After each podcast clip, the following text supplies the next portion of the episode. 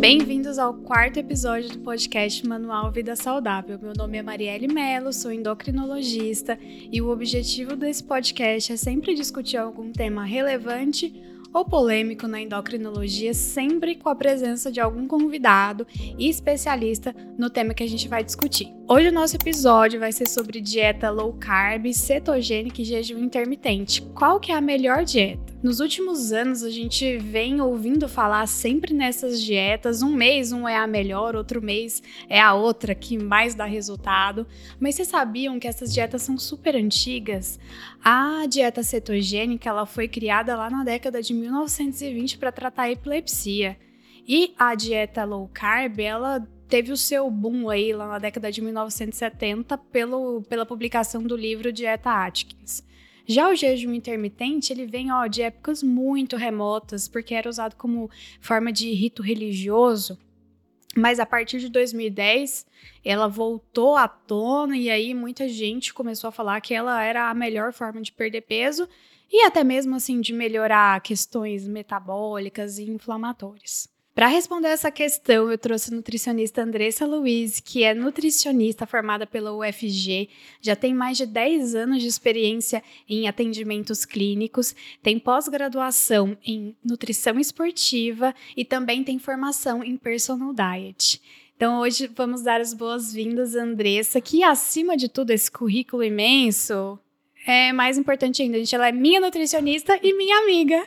Bem-vinda, Andressa. Muito obrigada. Fiquei muito, muito, muito feliz e honrada com este convite. Vai ser um prazer estar aqui hoje com você. Não, vai ser maravilhoso. Eu tenho certeza que a gente vai desmistificar um monte de coisa, porque dieta é isso, né? Cada um tem um pitaco ali para dar. Justamente, se a gente for escutar, ainda mais na época de hoje, com internet, que você acha tudo muito fácil, informação muito fácil, é necessário ter essa parte é, científica, com explicação mesmo de profissionais para tirar a maior parte da dúvida, das dúvidas das pessoas mesmo. Isso, a gente não pode acreditar em qualquer coisa que a gente vê na internet sem ter uma, uma evidência científica aí. Vamos começar do básico, Andressa. Fala pra gente o que, que é uma dieta low carb, o que, que é um jejum intermitente, o que, que é uma dieta cetogênica. Fala pra gente as coisas básicas. Essa explicação é boa porque, até pela definição, é onde muita gente erra na hora de querer começar alguma dessas estratégias, têm um acompanhamento nutricional. O low carb acontece o quê? A gente reduz a quantidade de carboidratos. E nesse low é o que muita gente tem a dúvida, em vez de abaixar, faz é tirar o carboidrato. E isso é completamente errado.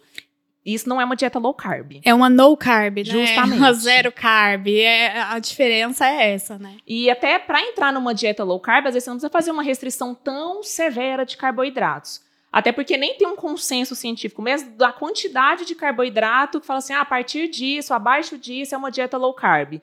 A gente acha na literatura, ah, de 30 a 150 gramas de carboidrato por dia, de 20 a 40%, a 44% de carboidrato. Então, assim, o básico, básico mesmo é abaixo de 45% já poderia entrar numa low carb. Então, também é muito individualizado até a quantidade de carboidrato para cada pessoa. É, a gente fala aí em porcentagem, então isso, você só vai ter essa informação se você tiver uma dieta calculada. Porque senão você vai estar tá tirando da sua cabeça, vai estar, tá, tipo assim, cortando seu pãozinho de manhã sem nem saber se isso vai ser uma low carb, né? E é justamente isso. A maioria fala assim: vou fazer low carb. Aí tira o pão, aí tira o arroz, tira tudo que tem de carboidrato, mas às vezes você nem precisaria estar tá cortando tanta coisa para já fazer esse tipo de dieta. Então é realmente uma redução. Redução de carboidratos, mas para saber você tem que ter uma mínima noção ali do quanto que você come no dia inteiro, né? Justamente. E a cetogênica? A cetogênica já é uma dieta um pouco mais restrita, né? Porque ela não é apenas reduzir um pouco o carboidrato, a gente reduz muito. É só de 5 a 10% ali de carboidrato por dia. Então, isso dá em torno ali, dependendo do peso da pessoa, em torno de uns 50 gramas de carboidrato por dia. Então, vai basear no quê? Esse carboidrato vai vir de fruta, vai vir de verdura, é, a quantidade mesmo de carboidrato vindo de arroz, pão, aí realmente nessa dieta a gente já não consegue colocar. É tipo, é como a pessoa que corta praticamente tudo, Sim. né? É a mesma coisa da dieta paleolítica, essa cetogênica? Não, não, são estratégias ainda diferentes, porque a, paleo, a paleolítica ainda entra carboidratos vindo de tubérculos, por exemplo, tipo batata, mandioca. Ah, entendi. A cetogênica Não. Quase zero, Quase então. zero. É mais Entendi. vindo das frutas e verduras e sol. E tem aquele negócio que o corpo tem que entrar em cetogênese, você tem que fazer um exame pra saber isso ou não? Não necessariamente você precisa fazer o exame, mas para você estar em uma dieta cetogênica, você tem que entrar nessa cetose, que é realmente o corpo usar a gordura como fonte de energia. Porque naturalmente o que? Nosso corpo usa o carboidrato. Então, na cetogênica, a gente tira o carboidrato, então o corpo tem que usar a gordura como fonte de energia. E isso o corpo entra em cetose. Não precisa fazer esse exame, porque você consegue perceber. É, o hálito muda. Aquele hálito de, de maçã verde, não é? É, justamente, não é muito agradável. então tem alguns sinais que a gente consegue perceber quando realmente entra em cetose. Entendi. E o jejum intermitente, eu acho que essa é a definição mais polêmica, né? Tipo, mais controversa. É porque o jejum, é, se for parar para pensar assim, um- uma definição, é realmente você alternar um período que você não vai comer nada, tipo um período sem alimentar, no máximo água, chá, café sem adoçar, intercalado com períodos que você vai ter uma janela de alimentação. Então, isso em base ao jejum. Mas se eu dormir, eu já tô em jejum. Aham. Justamente, porque o jejum ele tem diversos métodos. Então, é, quando a gente usa ele como uma estratégia, a gente vai encaixar a melhor para aquele tipo de pessoa. Então, por exemplo, tem gente que vai conseguir fazer um, um método 16 por 8, que vai ficar 16 horas em jejum e se alimentar durante uma janela de 8 horas. Tem gente que vai funcionar 20 por 4, que vai ficar 20 horas em jejum e só comer por 4 horas. Então, tem diversos métodos dentro da estratégia do jejum intermitente. E é pra fazer todo dia ou, tipo assim, duas vezes na semana? O que que funciona melhor? Aí depende do método. Tem método, por exemplo, igual, por exemplo, um que eu gosto de trabalhar é o 16 por 8.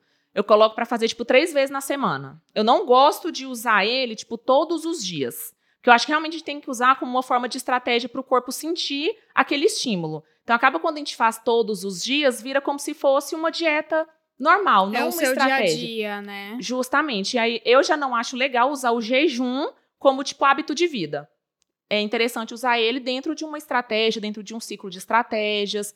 E principalmente, acho que dentro de todos os tipos de dieta, o jejum é um tipo que a pessoa já tem que estar incluída nesse meio de fazer dieta, já ter hábitos alimentares mais saudáveis, porque senão você tem um efeito contrário. Porque daí fica muito tempo sem comer e quando vai comer, Come um desconta. Justamente, ele não consegue naquela janela de alimentação fazer a dieta deste período. Aí tá morrendo de fome, às vezes come tanto que de nada adiantou ele ficar horas em jejum, fazer uma restrição calórica, porque isso que o jejum ajuda, você tira uma refeição, você vai ter aquela restrição calórica. Se na hora de comer você comer muito, Daí não adiantou nada. não adiantou nada, sofreu Então você acha que essa estratégia é pra quem já tá ali no num nível 2 do, do acompanhamento? Justamente. Você não começa uma pessoa virgem de tratamento de jejum intermitente. Não, não, porque normalmente não dá certo. Não dá certo. Não dá certo. Ela já tem que estar inserida nesse meio. Mas pensa comigo, eu se eu acordo e não tenho vontade de tomar café da manhã, já tô em jejum intermitente? O jejum, eu falo que nem tanto o jejum intermitente, porque o jejum intermitente é um, é um cardápio até um- separado de um dia normal. Para o dia que você faz o jejum, a janela alimentar é uma dieta diferente. Entendi. Você tem que atingir, porque a gente não pode pensar só em macronutrientes, que é carboidrato, proteína e gordura. A gente tem que pensar nos micronutrientes, as vitaminas e os minerais. Então a gente tem que incluir isso aí naquela janela. Então não é só tirar uma refeição e pronto. É, porque eu acho que muita gente confunde isso, sabe? Ah, eu não gosto de tomar café da manhã, eu não acordo com fome. Pra mim, o melhor é jejum intermitente. E não tem nada a ver. Não tem nada a ver. Porque o simples fato dela não tomar café da manhã não quer dizer que ela está fazendo a estratégia do jejum intermitente. Até porque não é intermitente, né? Se ela não toma café todo dia. Essa é a ideia dessa estratégia. Realmente, você tem um dia, por exemplo, calcula um cardápio de um dia normal, o outro dia você faz o jejum. Então, por exemplo, a pessoa para de comer ali 8 horas da noite. Então, ela só vai comer no outro dia, meio-dia, aí o cardápio é diferente. Então, simples fato de você não tomar um café não quer dizer que você está fazendo essa estratégia. Ótimo. Então a gente já sabe o que, que é cada uma. O que, que você acha de prós e contras de cada estratégia dessa? São até parecidos. Principalmente pensando no- na, na parte boa dessas estratégias, é porque as três ajudam no processo de emagrecimento. As três. Então, vai ajudar na perda de peso, ajuda no controle da insulina, ajuda na perda de gordura. Então, as três têm os pontos positivos justamente por ajudar neste processo. Só que a parte também do, do contra é bem parecida. Porque, principalmente a cetogênica, eu acho que pensando em contras, a cetogênica é uma das piores. Porque ela tem muito mais efeito colateral do que o low carb, do que o jejum. Né? A pessoa pode sentir uma indisposição muito grande, fraqueza, dor de cabeça, irritabilidade, pode dar uma hipoglicemia, o jejum também. Então, assim, constipação, porque esse é um dos principais problemas. Porque o que, que, você vai pensar? Ah, eu vou diminuir o consumo de carboidrato. Dependendo do nível da, da low carb, também vai acabar gerando. A pessoa diminui o consumo de carboidrato, diminui o consumo de fibra, o intestino já não responde muito bem. Prende. Prende. Então, não é interessante fazer essas estratégias ad eterno. Justamente. Pro é uma resto estratégia da vida. pontual. Ótimo. O cetogênico, eu já peguei diversos pacientes que ficaram muito tempo em cetogênica, não usando como uma estratégia de alguns dias, que é o que é recomendado, é, e o intestino dá muito problema. Dá Para você muito conseguir problema. fazer o intestino voltar a funcionar normal, é um trabalho muito grande. E outra coisa que eu vejo, quando você fica muito tempo na mesma estratégia, ela para de fazer o efeito que você quer. Recentemente, eu atendi uma paciente que morava até fora do Brasil, mas fazia acompanhamento é, online com uma equipe de nutrição daqui, que tinha alguns programas, e ela tava com uma estratégia de dieta cetogênica, tipo assim, tinha uns oito, nove meses.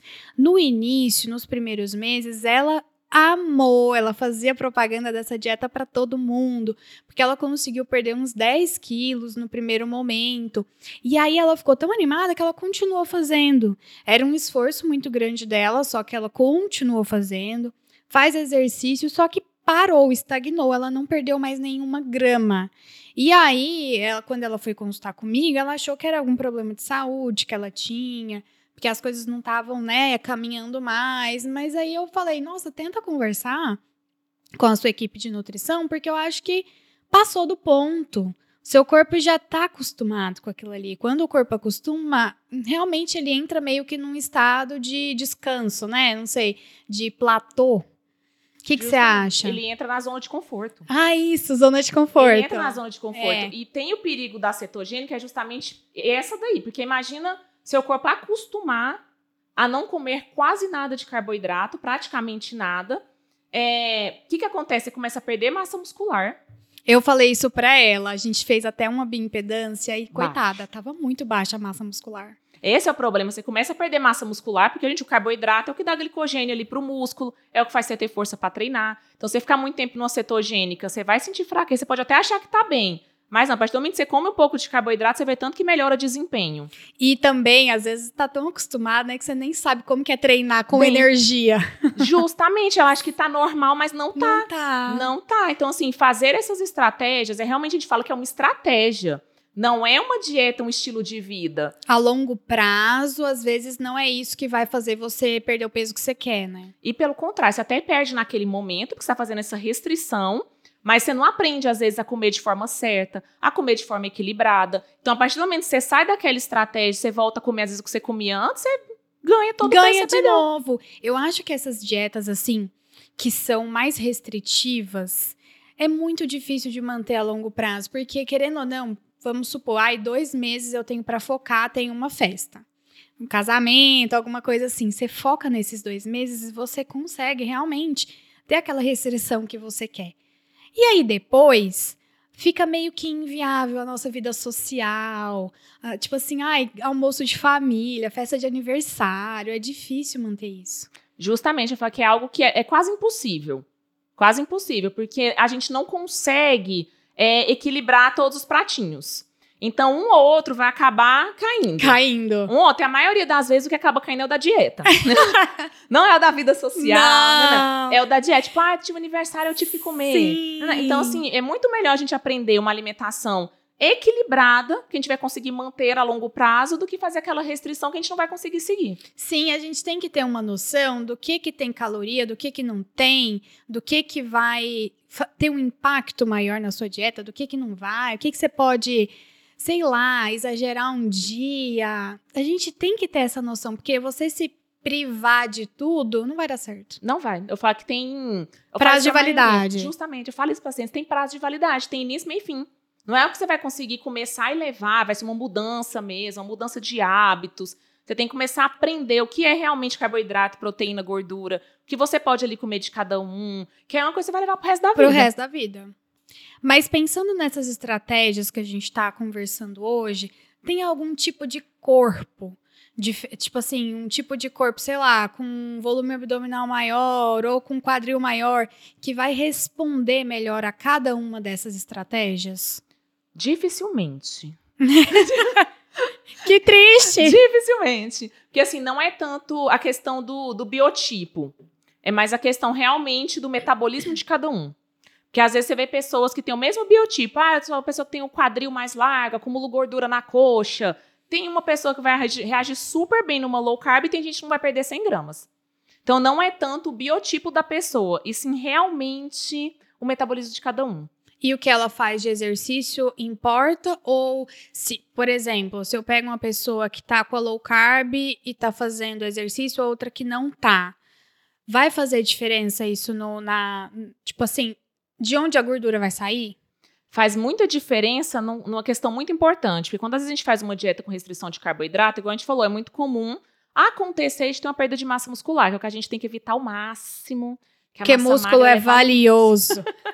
valioso. Então, assim, quando a pessoa faz atividade física, a gente consegue ter uma perda de gordura, preservando a massa muscular, que é o essencial que, é o que a gente tem que conseguir fazer. Então, é nem tanto onde a gordura vai, tipo, ah, vou perder mais no abdômen, vou perder mais na coxa. É difícil, a gente não consegue prever isso. Mas a pessoa vai ter um resultado melhor e duradouro quando ela consegue fazer atividade física. E aí, você falou também do biotipo, né? Que eu acho que é uma coisa que a gente tem que colocar muito isso na cabeça das pessoas, porque se, independente da dieta, independente do exercício que você vai fazer, se você nasceu com uma genética que te faz acumular gordura na barriga, às vezes você vai perder o peso que for e vai continuar com a famosa pochete. Justamente. Triste, porém verdade. A pochete tem gente que fala assim: olha, eu quero tomar um remédio para acabar com essa gordura da minha barriga. Tem como? Não, infelizmente. E exercício abdominal? Não, eu falo que tem muita gente engana nisso, né? Fala, Engana. Nossa, mas eu faço 100 abdominais todo dia pra perder essa gordura do abdômen. Eu falo, tá fazendo errado. Porque o, o abdominal que você vai fazer na academia, ele vai fazer o quê? Fortalecer seu músculo. Que tá embaixo da Que gordura. tá- você pode ter um tanquinho ali embaixo, mas se a camada de gordura tá ali por cima, ele não vai aparecer. Sim. Eu falo que o abdômen ele se faz na cozinha. É com a dieta. Com a dieta. e mesmo isso. assim, talvez não fique do, Do jeito, jeito- que você E às vezes não é nem do jeito que você quer, é o jeito que você vê no Instagram. Justamente. Com o quê? Cirurgia plástica, com procedimentos estéticos.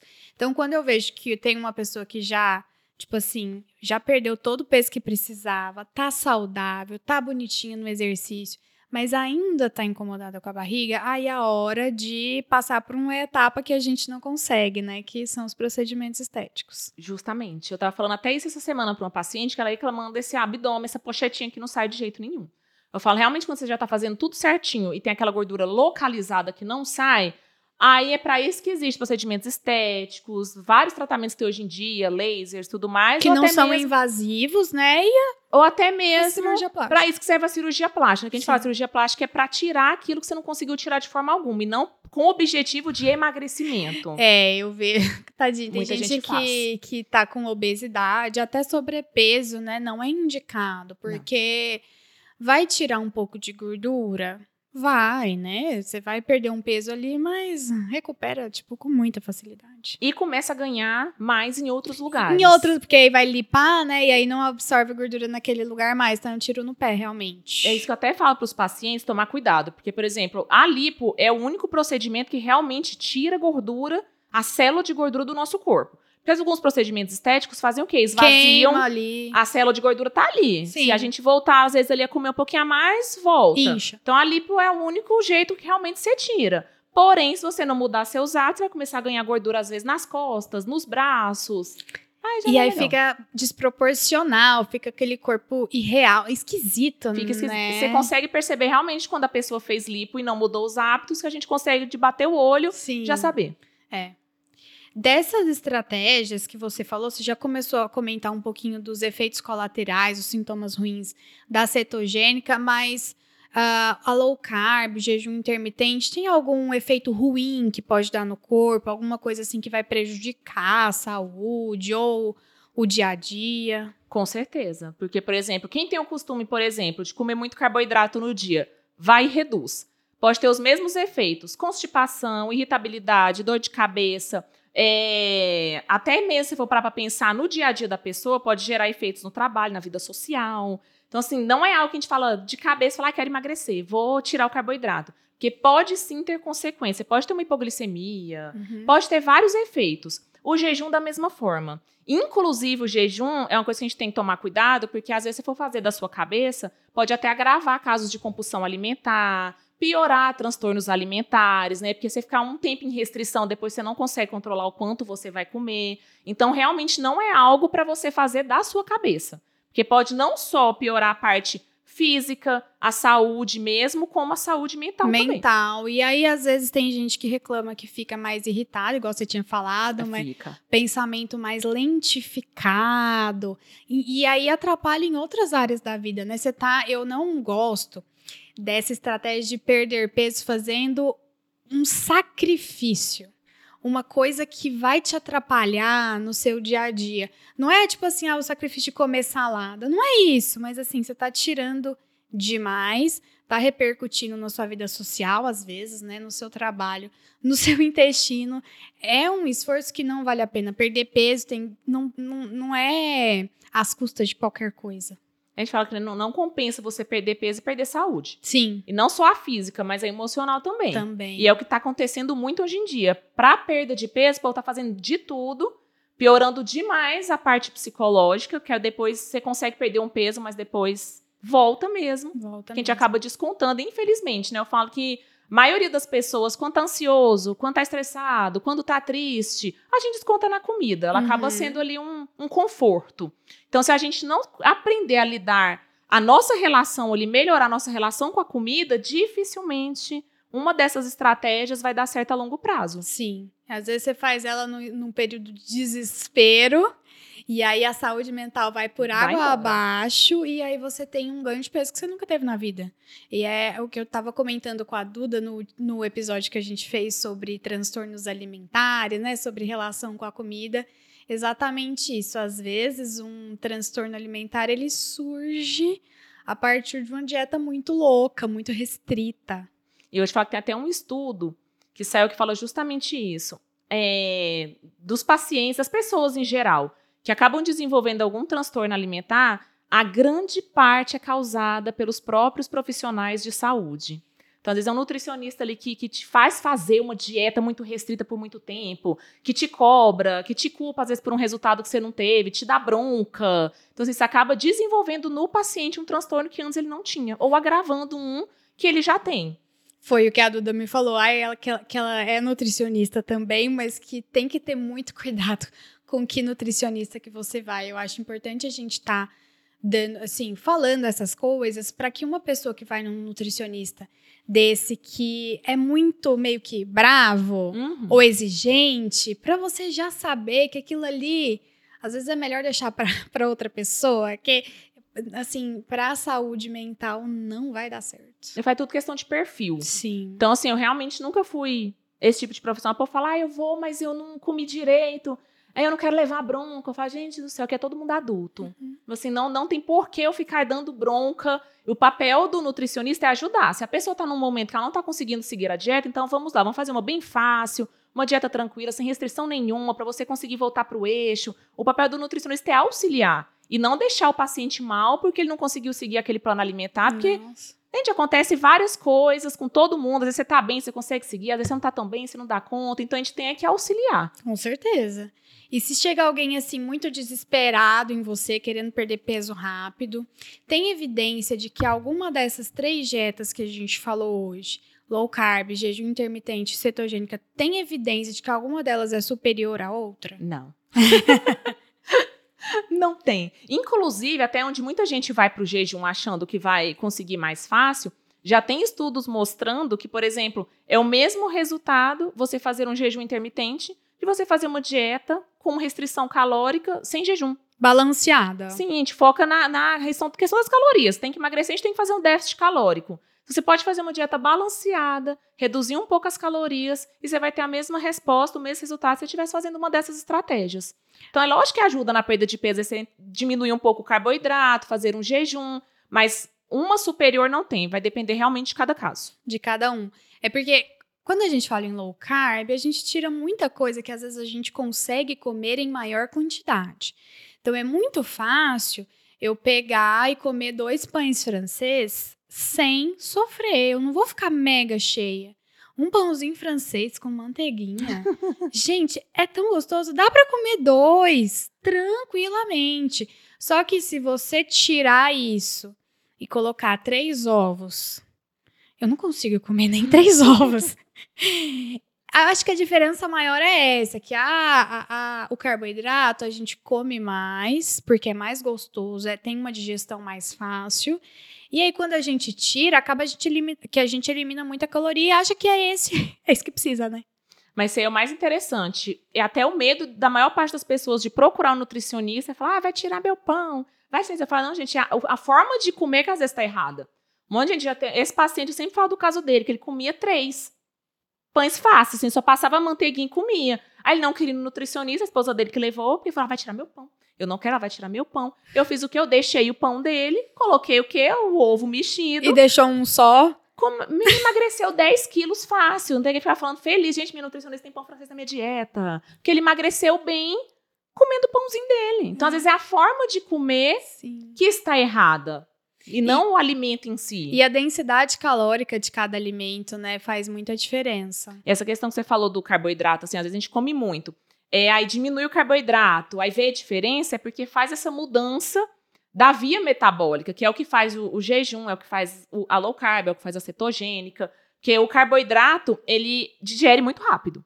Então, por isso você comer só um pãozinho, vai passar 30 minutos e você fala, tô com fome. Com certeza. Ele não sacia.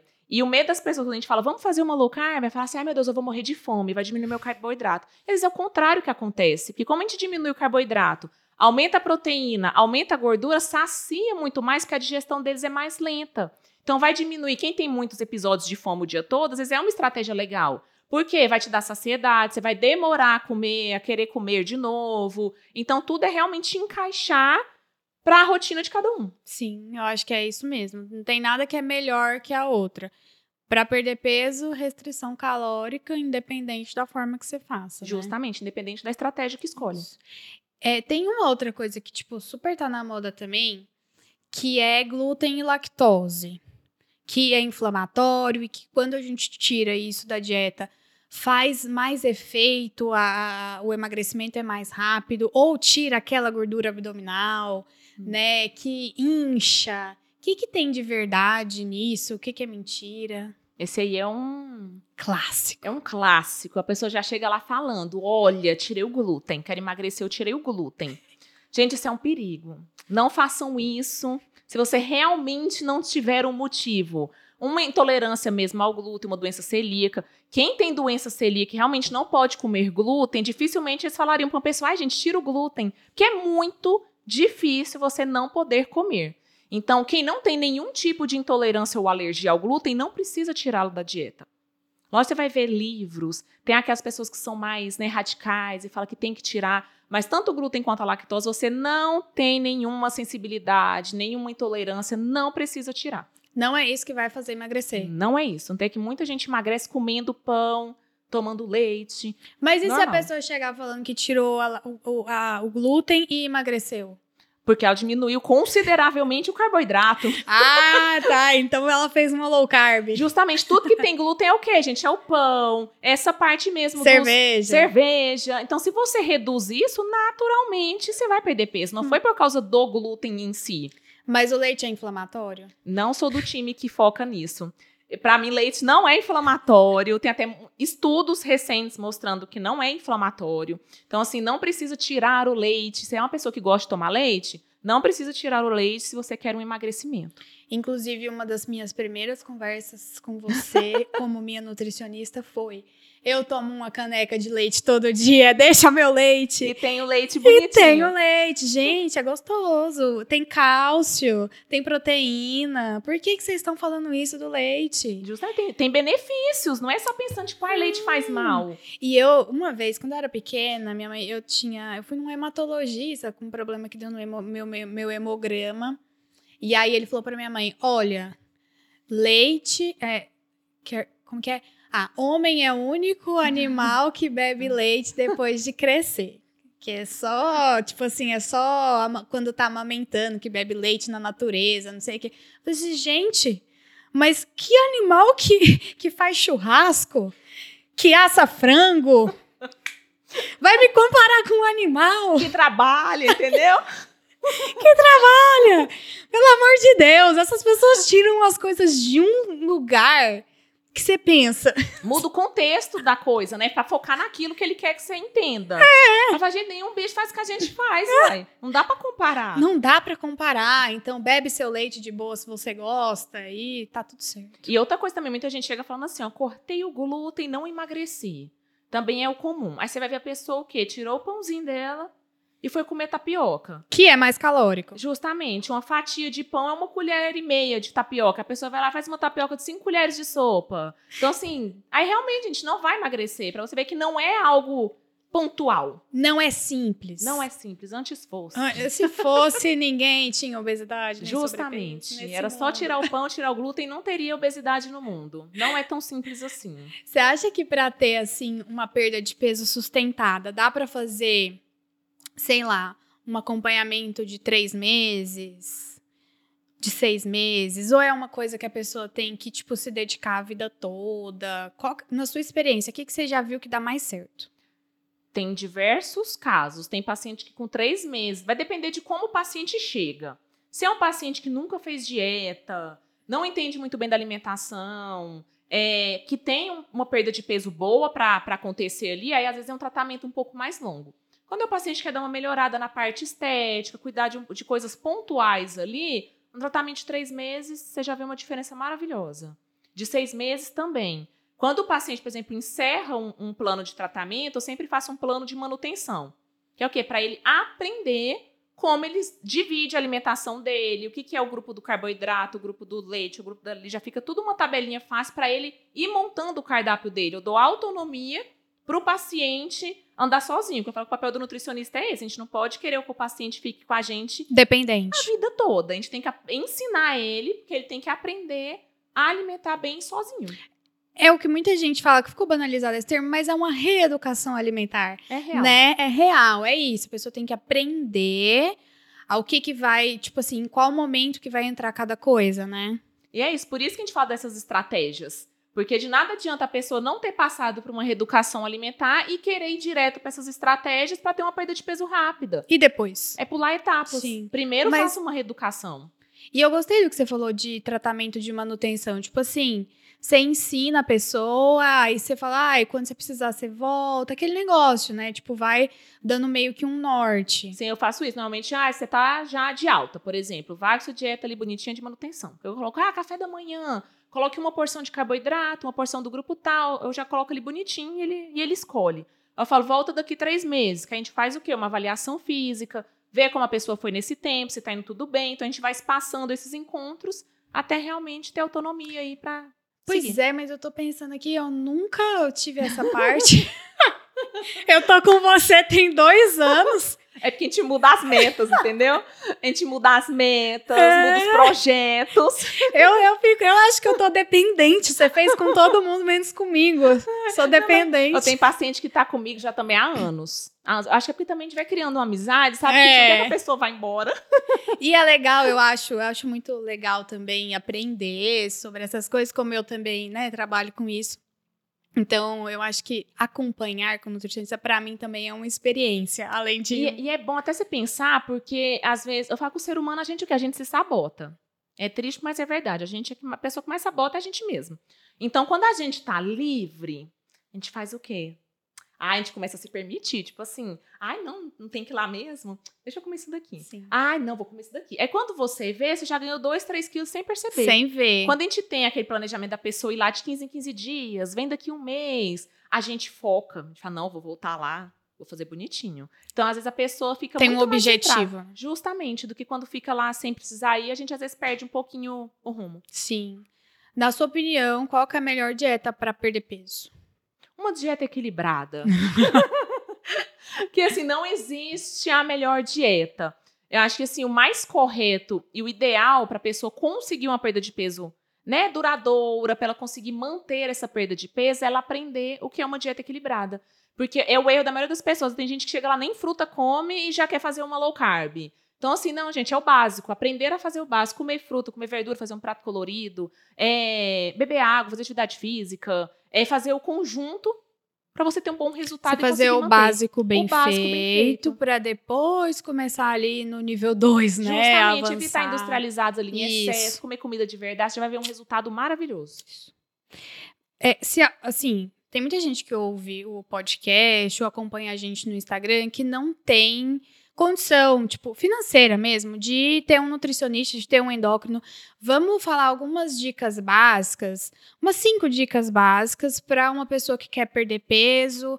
É, O que, que você poderia falar para quem tá ouvindo a gente? Ó, o que a gente tá falando, o básico bem feito, e o básico bem feito às vezes é o que a gente não faz. Então, primeira coisa, escolher alimentos ou uma estratégia alimentar que esteja dentro da sua rotina, do seu hábito, do seu estilo de vida. Eu falo que nada adianta a gente fazer uma dieta linda e maravilhosa, o paciente pegar e falar, ah, não dou conta, impossível. Então, não. Dieta fácil, escolha coisas fáceis que inclua na sua rotina. E que também esteja condizente com as suas condições financeiras. Justamente. É o, é o medo das pessoas. Ai, não, não vou nutricionista, não. Porque a dieta é cara. Aham, dieta é cara, vai passar que a dieta tem que ir no supermercado gastar dois mil reais. Fala, não, gente, é, é a boa alimentação, você vai lá na feira, você vai ali no açougue e pronto. O que é caro são esses industrializados, fits, essas coisas assim que realmente é caro para você manter ali, fazer um estoque em casa. Agora, comida de verdade não é cara. Eu já recebi muito paciente. Falou assim: ah, eu fui na nutricionista, só que eu não consegui fazer a dieta, eu não tenho dinheiro pra ficar comprando esse tanto de coisa que ela falou. Pensa, olha que tristeza, né? Às vezes acha que só vai perder peso quem é rico. Justamente, a pessoa desanima só de ler o papel, já fala, não, eu dou conta. nem entende o que, que tá escrito. Justamente, passa questão de, de suplemento. Não, não, tudo diferente. A pessoa não sabe nem quanto que é. Você vai lá no supermercado. Gente, hoje já tá tudo mais caro. Sim. Aí você ainda passa coisas caras, as pessoas não dão seguimento. Então, a primeira coisa é você algo que esteja, que fazer algo que seja compatível com o seu estilo de vida, já com seus hábitos, que a coisa vai fluir muito mais fácil.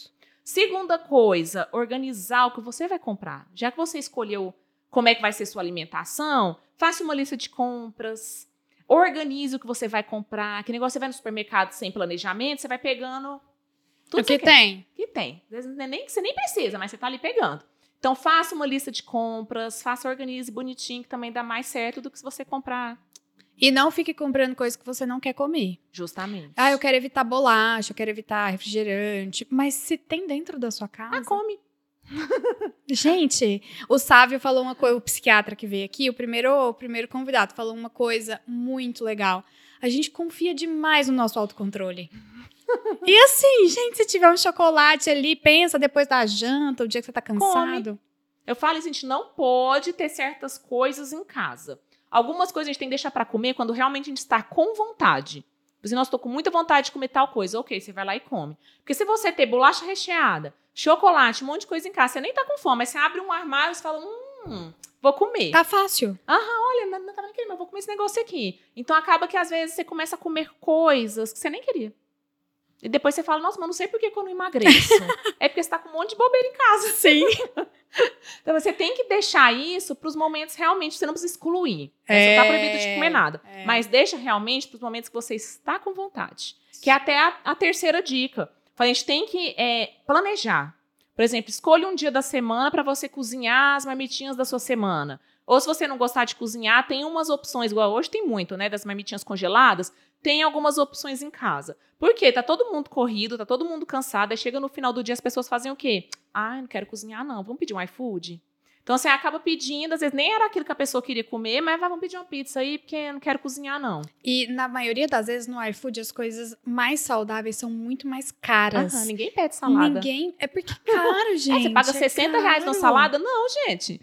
Não. Não vai. Não vai, A não pizza é bem querer. mais barata. Então, até em questão de custo, é muito caro comer saudável no iFood. Sim. Se você é tiver mesmo. as coisas em casa, você consegue. É, você vai comprar uma salada ali, é mais barato. Agora, se for Sim. pedir no iFood, não dá. Gente, se você tiver ovo, carne moída, frango, queijo, que mais? Só isso em casa você já consegue Pronto. fazer a sua jantinha. Justamente. Então, assim, tenha essas opções em casa. É, se não Eu falo- tiver, igual você falou, organizou a lista de supermercado, você vai ter opção na sua casa. E tem uma frase, a gente fala, quem congela sempre tem. Eu adoro essa. Tem opções congeladas no seu freezer, porque isso salva. Às vezes você tá cansado, em vez de você gastar dinheiro com iFood, já vai estar lá te olhando. Entendeu? Você pega, esquenta e pronto, você nem pensa. O Adriano me morria de fazer piada de mim, é meu noivo. morria de fazer piada de mim porque tudo que sobrava lá em casa eu congelava. Gente, banana perdendo, o que, que você faz? Congela. Congela! Porque no outro dia você pode o quê? Fazer um shake de proteína com aquela banana congelada, fica mara. Sobrou um frango assado. Desfia e congela. Você tem franguinho desfiado. O Adriano morria de rir até o dia que ele precisou.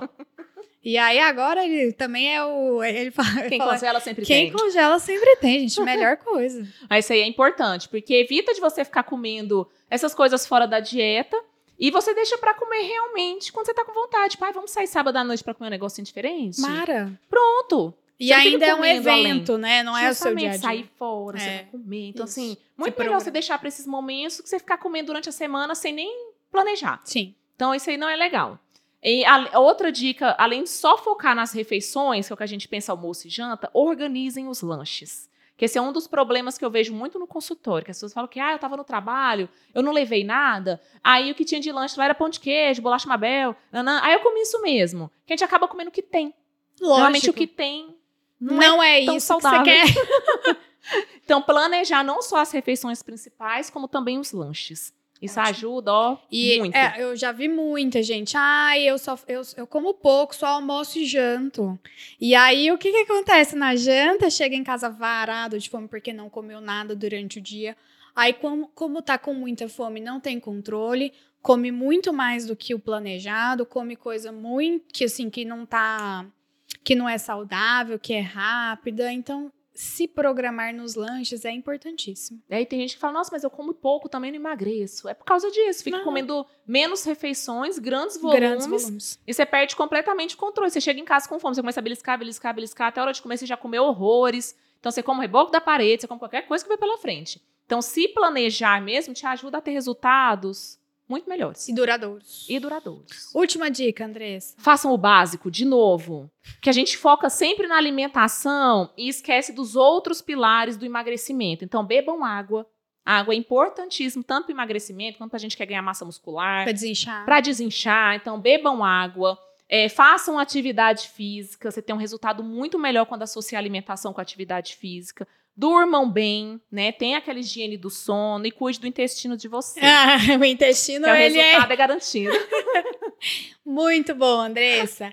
Pra finalizar, eu queria que você falasse pra gente dica de coisa que você assiste ou que você lê que tenha alguma ah, informação boa e confiável de dieta, de nutrição. Hoje em dia, a parte boa é porque a gente tem muita informação. Só que isso também acaba sendo um, um ponto negativo, que é muita coisa que a gente acha na internet não é legal. Então, temos muitos livros hoje. Estava até quando cheguei aqui comentando com vocês sobre. Tem uma autora que chama a doutora Gisela Savioli. Ela tem vários livros que são didáticos nessa É parte da alimentação. É.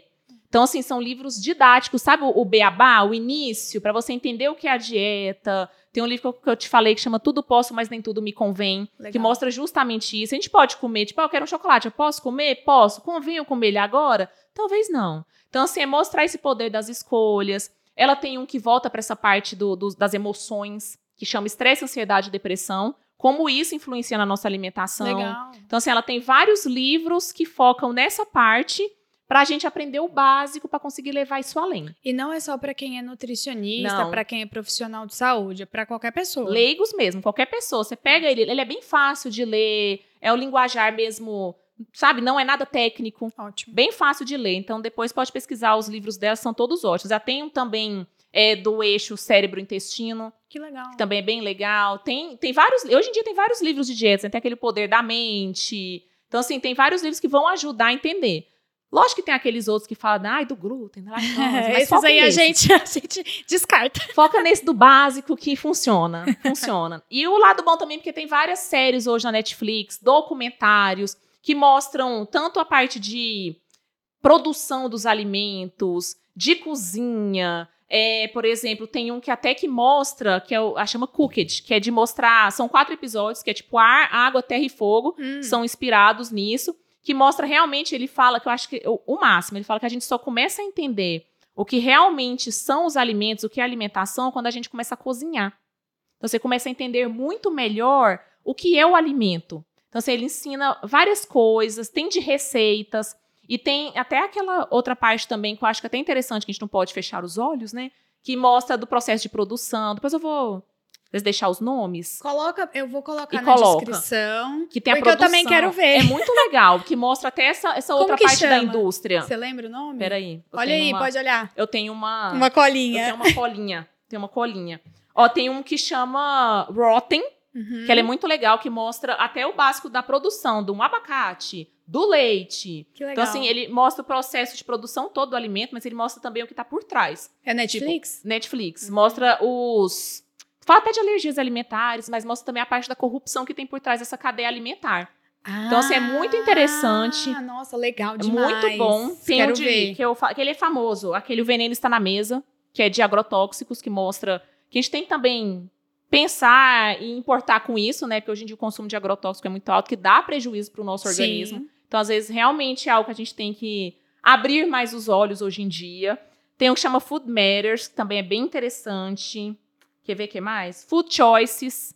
Esse também é bem legal de ver, que mostra o impacto das escolhas que a gente faz dos alimentos na nossa saúde, no nosso corpo. Nossa, muito legal. Então, assim, eu vou deixar todos os nomes aqui dos que eu sei que são bons, que vocês podem, podem assistir. Perfeito, e vai servir pra mim também, porque eu nunca vi nenhum. É ótimo. Vou amar, vou é bem amar, interessante. E tem vários outros de cozinha culinária, igual aquele Chef's Table, que Sim. mostra realmente pra gente aprender O ali básico. e entender mesmo essa questão da alimentação ali, alimentação saudável, é ótimo.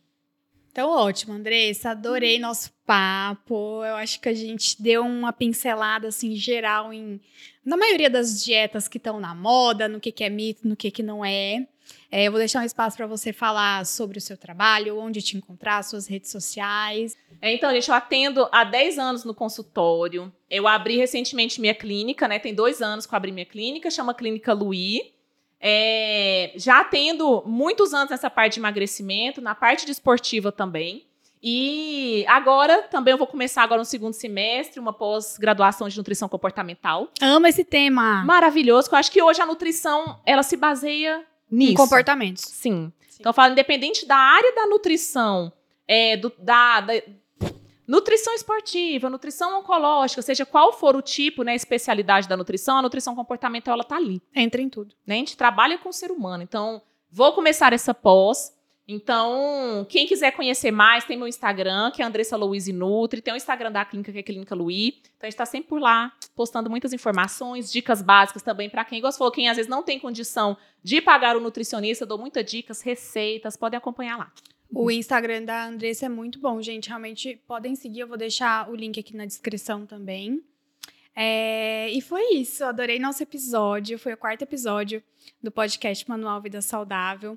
Vou convidar vocês a se inscreverem no canal, curtirem. Se estiver ouvindo no, no Spotify, me ajuda dando cinco estrelas. Encaminha, compartilha para quem você acha que, que gosta desse tema.